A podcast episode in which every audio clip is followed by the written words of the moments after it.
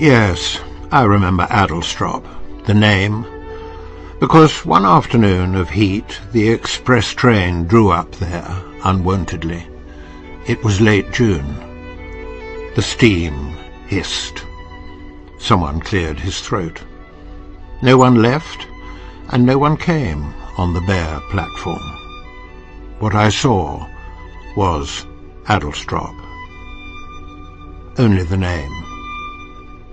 And willows, willow herb, and grass, and meadow sweet, and haycocks dry, no whit less still and lonely fair than the high cloudlets in the sky, and for that minute a blackbird sang close by, and round him, mistier, farther and farther, all the birds of Oxfordshire and Gloucestershire.